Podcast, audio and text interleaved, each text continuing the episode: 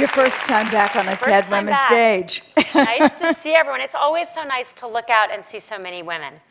It's so not my regular experience, as I know anyone else's. So, when we first started talking about maybe the subject wouldn't be social media, which we assumed it would be, but that you had very much on your mind the, the missing leadership uh, positions, particularly in the sector of technology and social media. But when, how did that evolve for you as a thought and end up being the TED Talk that you gave?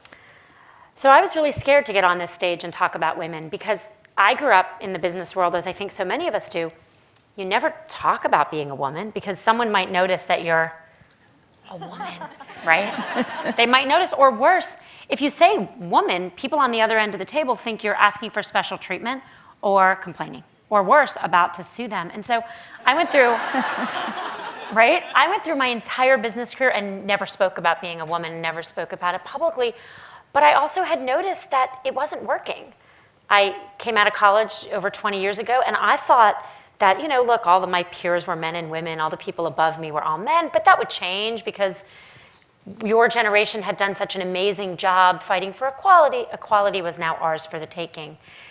And it wasn't, because year after year, I was one of fewer and fewer, and now often the only woman in a room.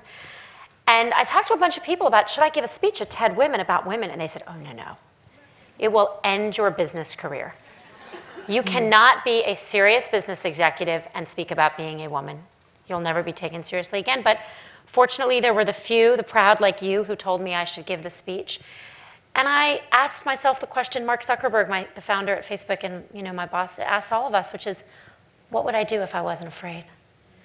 Mm. And the answer to what I would do if I wasn't afraid is I would get on the TED stage and talk about women and leadership. And I did and survived. I would say not only survived. I'm thinking of that moment, Sheryl, when you and I were standing backstage together, and you turned to me and you told me a story. And I said, very last minute, you know, you really should share that story. Oh, yeah. What was that story? Well, it's an important part of the journey. So um, I had TED Women, the original one was in DC, so I live here. So I had gotten on a plane the day before, and my daughter was three. She was clinging to my leg, Mommy, don't go. And Pat's a friend. And so, not related to the speech I was planning on giving, which was chock full of facts and figures and nothing personal. Um, I told Pat the story. I said, Well, I'm having a hard day. Yesterday, my daughter was clinging to my leg and don't go. And you looked at me and said, You have to tell that story. I said, On the TED stage? Are you kidding? I'm going to get on a stage and admit my daughter was clinging to my leg. And you said, Yes, because if you want to talk about getting more women into leadership roles, you have to be honest about how hard it is. Yeah. Um, and I did. And I think that's a really important part of the journey. The same thing happened when I wrote my book. I, wrote, I started writing the book. Um, I wrote a first chapter. I thought it was fabulous. It was chock full of data and figures. I had three pages on you know, matrilineal Maasai tribes and what the patterns are of their socio- sociological patterns. My husband read it and he was like, This is like eating your Wheaties. no one, and I apologize to Wheaties if they're someone, no one, no one will read this book. And I realized through the process that I had to be more honest and more open, and I had to tell my stories, my stories of still not feeling as self confident as I should in many situations. Uh, my first and failed marriage, uh, crying at work, feeling like I didn't belong there, feeling guilty to this day. And part of my journey, starting on this stage, going to Lean In, going to the foundation, is all about being more open and honest about those challenges so that other women can be more open and honest, and all of us can work together towards real equality. I think that one of the most striking parts about the book, and, and in my opinion, one of the reasons it's hit such a nerve and is resonating around the world, is that you are personal in the book, and that, that you do make it clear that while you've observed some things that are very important for other women to know, that you've had the same challenges that many others of us have as you faced the hurdles and the barriers and the and the uh, the possibly the people who don't believe the same. So talk about that process, deciding you'd go public with the private part, and then you would also put yourself in the position of something of an expert on how to resolve those challenges. after I did the TED Talk, what happened was, you know, I never really expected to write a book. I'm not an author, I'm not a writer. And it was viewed a lot and it really started impacting people's lives. I got this great one of the first letters I got was from a woman who said that she um, was offered a really big promotion at work and she turned it down. And she told her best friend she turned it down. And her best friend said, You really need to watch this TED Talk. and so she watched this TED Talk and she went back the next day. She took the job, she went home, and she handed her husband the grocery list. and she said, I can do this. And what really mattered to me, it wasn't only women in the corporate world, even though it did, I did hear from a lot of them and it did impact a lot of them. It was also people of all different, of all different, you know, circumstances. There was a doctor I met who was an attending physician at Johns Hopkins, and he said that until he saw my TED Talk, it never really occurred to him that even though half the students in his med school classes were women, they weren't speaking as much as the men as he did his rounds. So he started paying attention, and as he cold and as he waited for raised hands, he realized the men's hands were up. So he started encouraging the women to raise their hands more, and it still didn't work.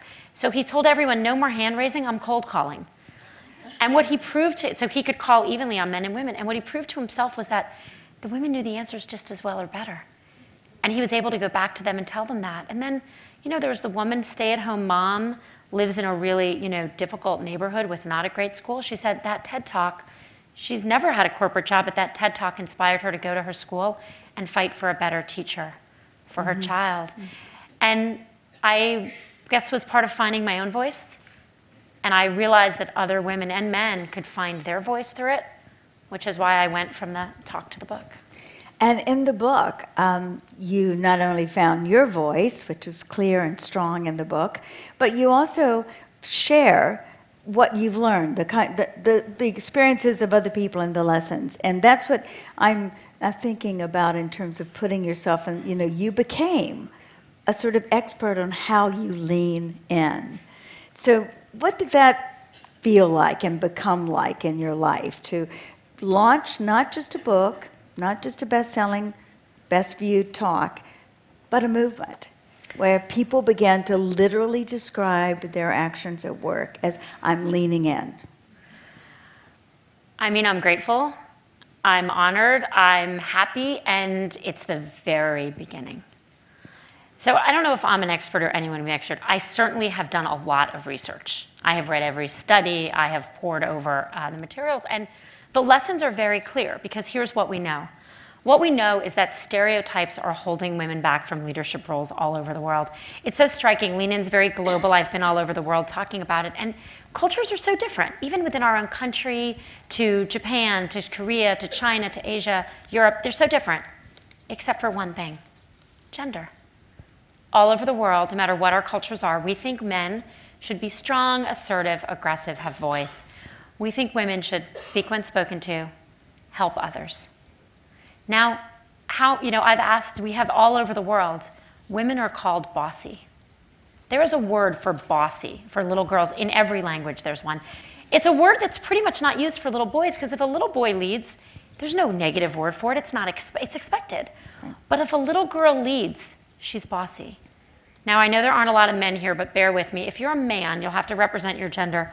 Please raise your hand if you've been told you're too aggressive at work. There's always a few. it runs about 5%. Okay, get ready, gentlemen. If you're a woman, please raise your hand if you've ever been told you're too aggressive at work. that is what audience have said in every country in the world, and it's deeply supported by the data. Now, do we think women are more aggressive than men? Of course not. It's just that we judge them through a different lens. And a lot of the character traits that you must exhibit to perform at work to get results to lead are ones that we think in a man, he's a boss, and in a woman, she's bossy. And the good news about this is that we can change this by acknowledging it.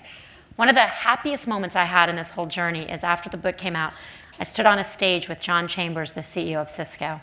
He read the book. He stood on a stage with me. He invited me in front of his whole management team, men and women. And he said, I thought we were good at this. I thought I was good at this. And then I read this book. Mm. And I realized that I have, we, my company, we have called all of our senior women too aggressive. And I'm standing on this stage and I'm sorry. And I want you to know we're never going to do it again. Wow.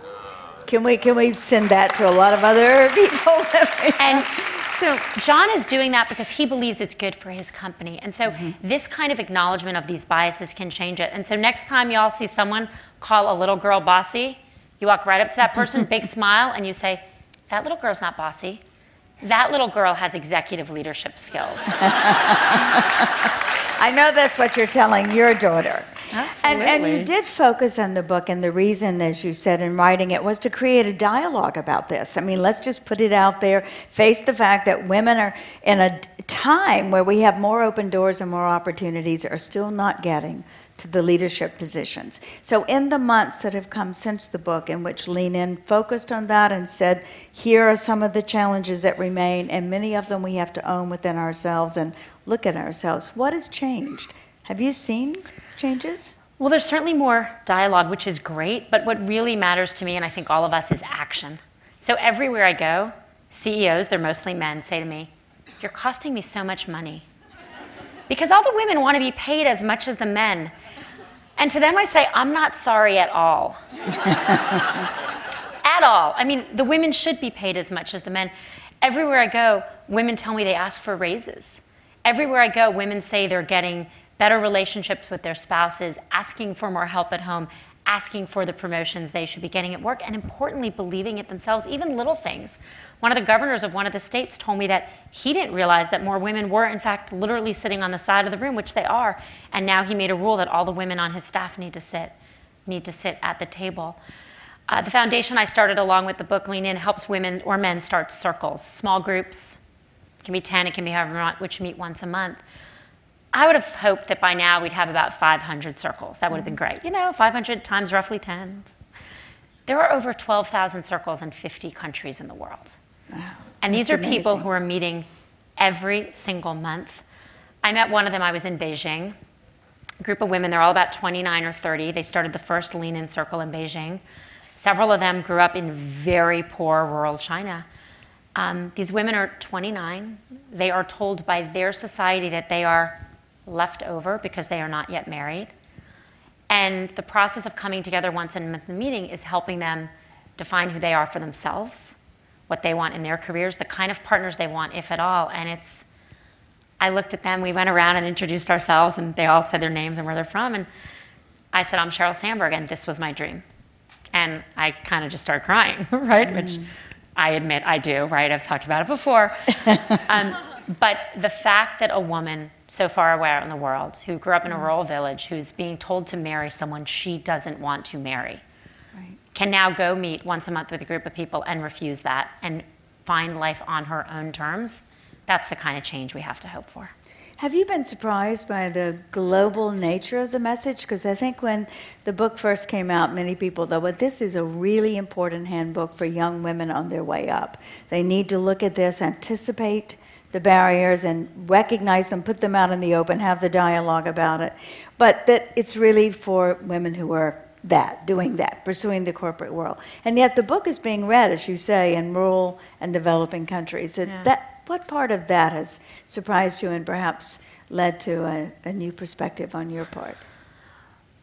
The book is about self confidence and about equality. And it turns out everywhere in the world, women need more self confidence because the world tells us we're not equal to men. Everywhere in the world, we live in a world where men get end and women get or. I've never met a man who's been asked how he does it all. Again, I'm going to turn to the men in the audience. Please raise your hand if you've been asked, How do you do it all?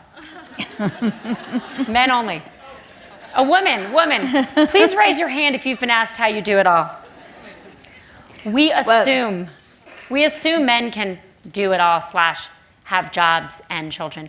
We assume women can't, and that's ridiculous because the great majority of women everywhere in the world, including the United States, work full time and have children. And I think people don't fully understand how broad the message is. There is a circle that's been started for rescued sex workers in Miami. They're using Lean In to help people make the transition uh, back to what would be a fair life, really rescuing them from their pimps and using it. There are Dress for Success groups in Texas which are using the book for women who have never been to college. And we know there are groups all the way to Ethiopia. And so these messages of equality, of how women are told they can't have what men can have, how we assume that leadership is for men, how we assume that voice is for men, these affect all of us, and I think they are very universal.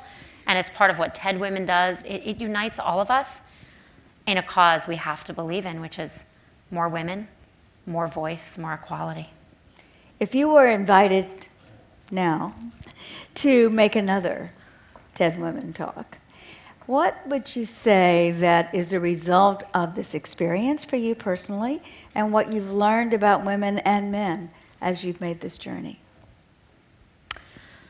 I think I would say, I tried to say this strongly, but I think I can say it more strongly. I want to say that the status quo is not enough, that it's not good enough, that it's not changing quickly enough. Since I gave my TED Talk and published my book, another year of data came out from the US Census. And you know what we found? No movement in the wage gap for women in the United States. 77 cents to the dollar. If you are a black woman, 64 cents. If you are a Latina, we're at 54 cents. Do you know when the last time those numbers went up? 2002. We are stagnating. We are stagnating in so many ways. And I think we are not really being honest about that for so many reasons. It's so hard to talk about gender. We shy away from the word feminist, a word I really think we need to embrace. We have to get rid of the word bossy and bring back. I think I, I think I would say in a louder voice, we need to get rid of the word bossy and bring back the word feminist because we need it. And we all need to do a lot more leaning in. A lot more leaning in. Thank you, Sheryl. Thank Thanks you. for leaning in and saying yes. Thank you.